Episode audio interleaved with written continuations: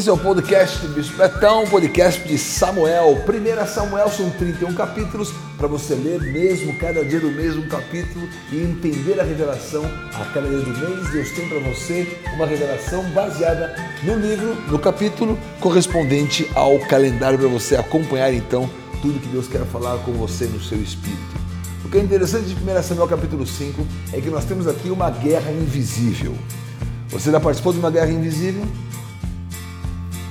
Você não está vendo a arma, você não está vendo o revólver, você não está vendo o canhão, você não está vendo a bala, mas de repente você vê só o resultado. O qual o resultado?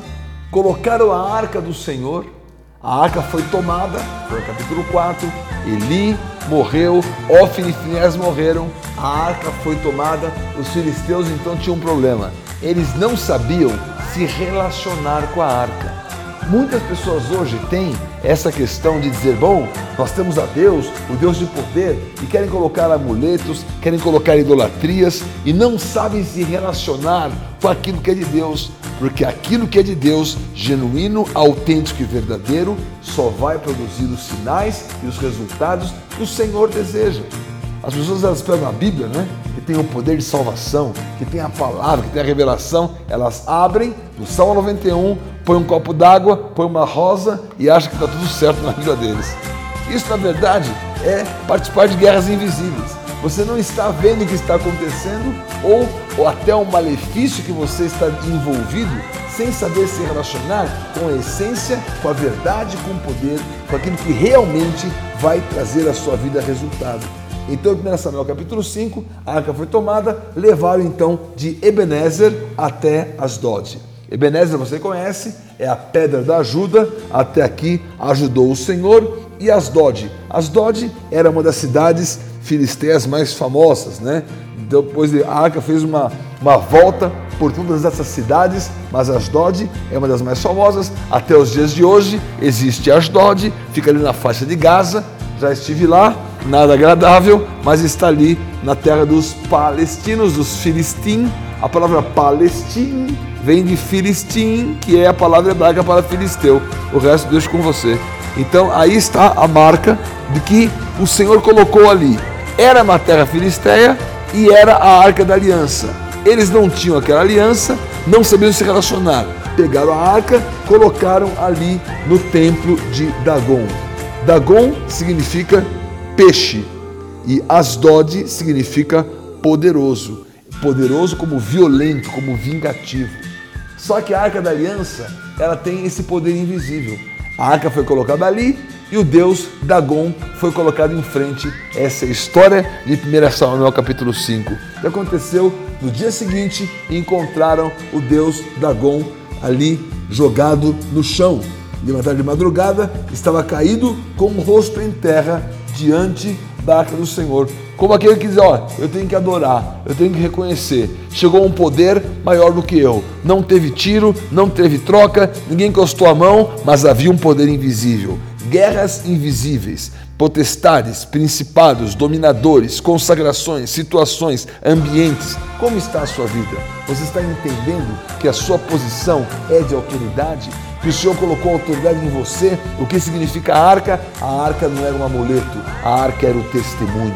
Você tem um testemunho e aonde você está, pelo seu testemunho, pelo seu posicionamento, pela sua postura, vai existir influência no ambiente o deserto ele vai florescer. Isto é um sinal de que a situação espiritual ela vai ser transformada quando existir um posicionamento, quando existir uma certeza, quando existir uma autoridade e esse confronto é um confronto onde o Senhor tem a vitória. Então o confronto que existiu no tempo de Elias depois com Baal foi a mesma coisa. Quem responde para o fogo? A presença do Senhor respondeu e deu vitória. Aqui, Dagon não pôde resistir. Eles pegaram, colocaram Dagon de pé. Na segunda noite, o estrago foi maior. Dagon apareceu caído com a cabeça de um lado e as mãos do outro. Só ficou o tronco. Então diz: olha, realmente tem algum problema aqui. Se ficar mais um dia, vai sobrar pedaço de Dagon. Só ficou só o tronco de Dagon, porque a cabeça significa o domínio e as mãos significam as ofertas. diante da arca. O domínio é do Senhor e a oferta é para o Senhor. O sacerdócio estava corrompido. Ofne e Finéias roubavam as ofertas, não podiam mais recebê-las, estavam mortos. A arca estava ali, denunciando e dizendo: a cabeça e as mãos diante de mim, eu não vou realmente trazer concessões. Sabe, nós temos a visão de um Deus de amor, que é um Deus que faz concessões. Não, um Deus de amor é um Deus que vai fazer resgate. Deus não faz nenhuma concessão com o pecado.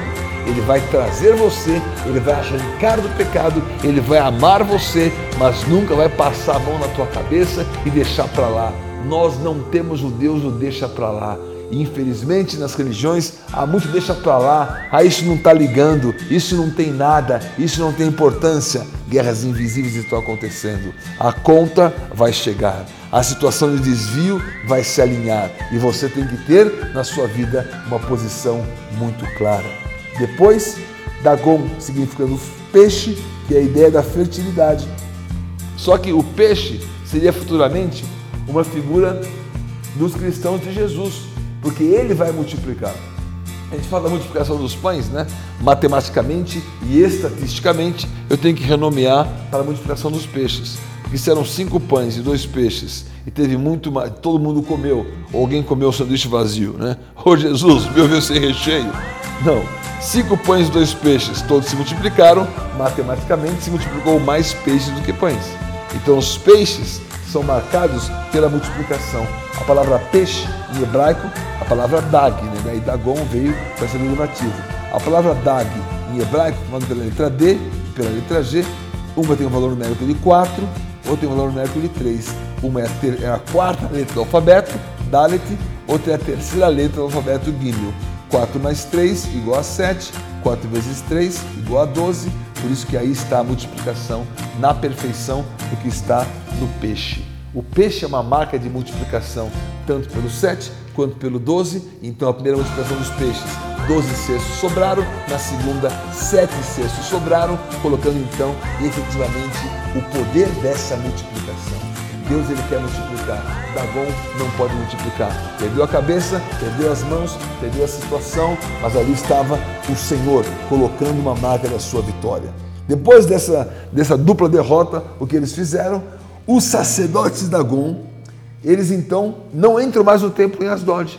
Eles respeitam aquele lugar, dizendo: olha, aqui é o lugar da derrota, eu não me relaciono mais com isso, porque o Senhor, ele colocou uma marca muito forte, e essa é a nossa marca de autoridade. Por isso que muitas vezes fala assim, né? No tempo de Davi, os filisteus nunca mais fizeram isso, aqueles nunca mais fizeram aquilo, porque enquanto durar a sua autoridade, as suas vitórias, elas são definitivas. Eu estou profetizando, declarando vitórias definitivas nesse ano de Samuel sobre a sua vida. Aquilo que você não vencia, você vai vencer. Posicione a arca do Senhor, posicione o testemunho do Senhor, posicione a sua vida e a autoridade que Deus te deu. Agora, lembre o seguinte, a autoridade não é contra as pessoas, a autoridade é contra os espíritos e os demônios que as dominam. Porque quem comprou uma pessoa foi Jesus. Eu não comprei ninguém. Eu não tenho autoridade sobre um pastor. Ah, mas o bispo tem autoridade.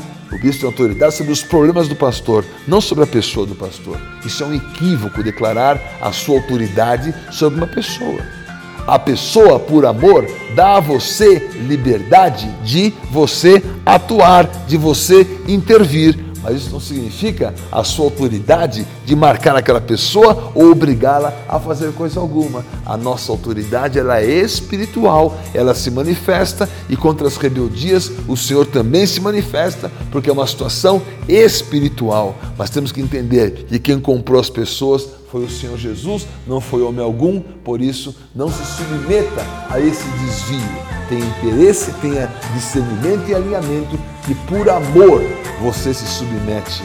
Por amor você se coloca no reconhecimento de uma autoridade para viver a bênção. Por isso que quem reconhece o profeta na condição de profeta recebe o galardão do profeta.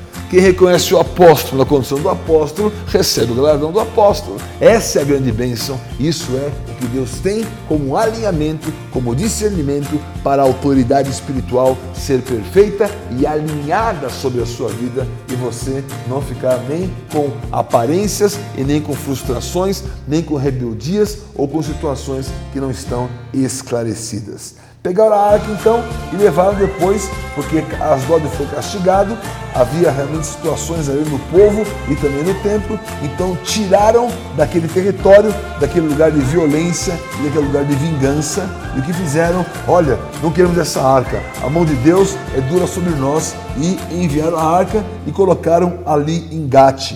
Gate é a palavra que significa em hebraico lagar ou lugar de juízo. Golias, o gigante, veio de Gate e recebeu o seu juízo nas pedras de Davi. Colocaram a arca em Gate e aconteceu a mesma coisa.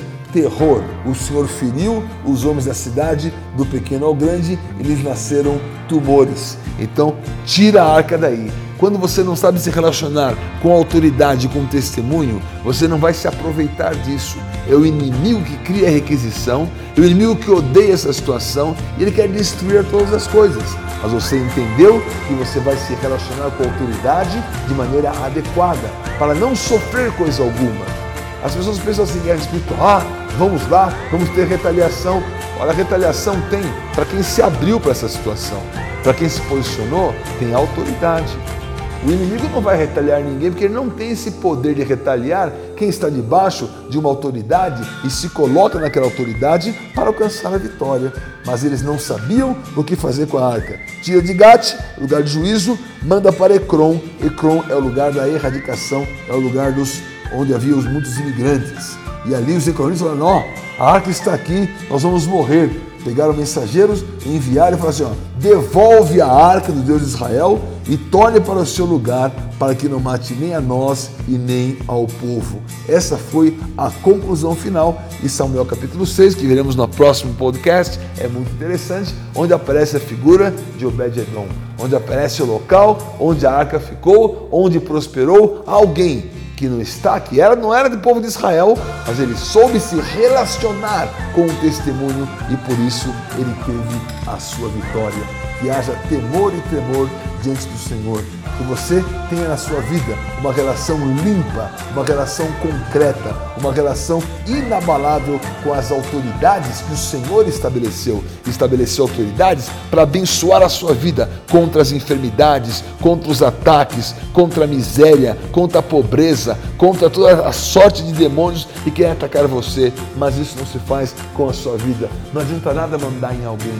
Você tem que ter um relacionamento baseado numa situação espiritual. E a situação espiritual, ela tem que ser validada por esse amor. E esse amor, ele é realmente a marca daquilo que vem do Senhor. Quando você entende essa dimensão, então você vai se relacionar. Os filisteus não entendiam, eles tinham que devolver. Eles podiam ter algo tão poderoso e tão tremendo, mas eles não conseguiram. E infelizmente hoje vemos pessoas que não conseguem se relacionar com o que Deus tem preparado para cada um deles. Mas eu espero que você, por essa palavra, consiga se alinhar, consiga se entender, sem violência, sem vingança, sem falsos poderes, sem falsas multiplicações, mas tenha certeza, há um testemunho, a arca do Senhor, e também aí está, nesse testemunho, a sua vitória, pela vara que floresce, pelo maná que te alimenta e pelas tábuas da lei, pela lei do Senhor escrita, não em tábuas de pedra, mas nas tábuas de carne do seu coração. Valeu demais, esse foi o nosso podcast, 1 Samuel capítulo 5, tem mais para você depois. Shalom Adonai.